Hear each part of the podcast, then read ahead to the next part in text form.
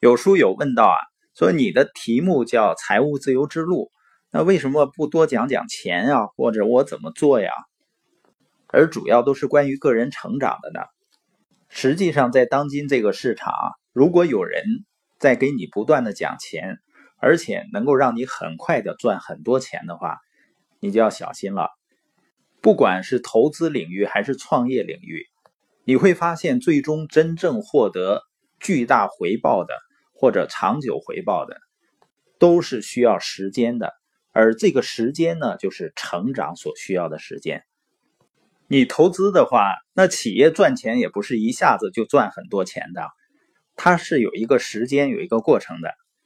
个人创业更是这样的，个人创业不管什么形式，你最起码要建个团队吧，最起码要有人的成长，这个是需要时间的。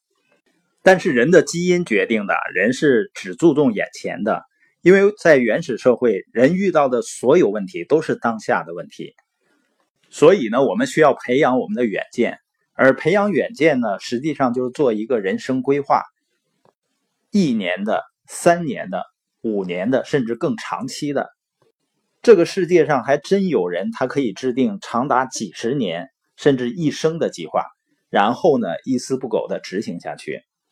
比如《肖申克的救赎》，实际上它就是长达二十年的对自己的救赎的计划。孙正义是他在上大学的时候就做了七十年的到七十岁的规划。他订立了在二十岁之前赚到一百万美金，他是在十九岁的时候就赚到了。三十岁呢，成就自己的事业，光宗耀祖；四十岁呢，拥有至少一千亿日元的资产。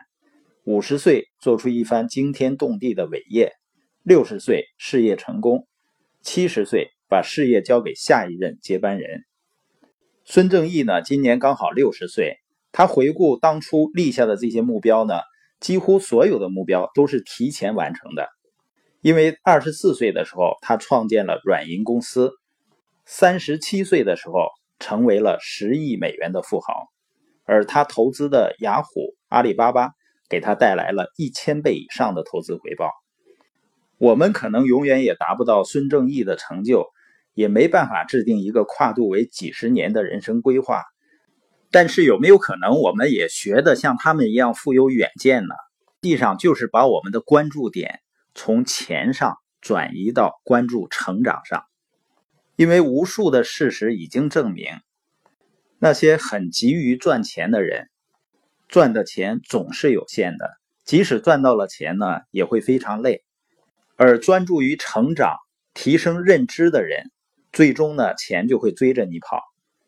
所以呢，学习就好像给我们了一个望远镜，戴上望远镜前后呢，我们看到的其实是同样的世界，但是戴上望远镜了呢，我们就能看得更清楚。我们学习的前后深处的是同样的世界。可是学习以后呢，我们就能看得更清楚，想得更明白，选择的更有效，行动起来呢更高效。而那些比我们更有远见的人，不是因为天生视力好，所以才能比我们看得更远，也不是因为他们比我们更勇敢，所以能在大家都恐惧的时候，他们仍然很镇静，甚至脾气好，都是因为提升认知的结果。因为认知程度越高的人，越知道发脾气是没有用的。本节播音的重点呢，就是学会用长远的观点来看待事情，来做出人生的选择。